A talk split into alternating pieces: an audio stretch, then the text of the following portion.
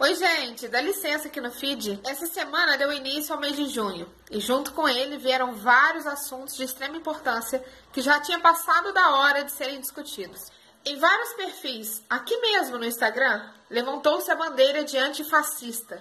Mas para que você levante essa bandeira é necessário que você entenda primeiro o que é fascismo. Nesse vídeo vou resumir basicamente o que é. De uma forma geral, o fascismo é um regime autoritário com concentração total de poder nas mãos do líder do governo. Esse líder deveria ser cultuado e poderia tomar qualquer decisão sem consultar previamente qualquer representante da sociedade. Para garantir a manutenção de seu governo, os líderes fascistas controlavam o meio de comunicação de massa, por onde divulgavam sua ideologia e controlavam todas as informações disseminadas. Qualquer crítica ao governo era aniquilada mediante ao poder e ao terror. Aqueles considerados inimigos do governo fascista eram punidos com prisão ou morte.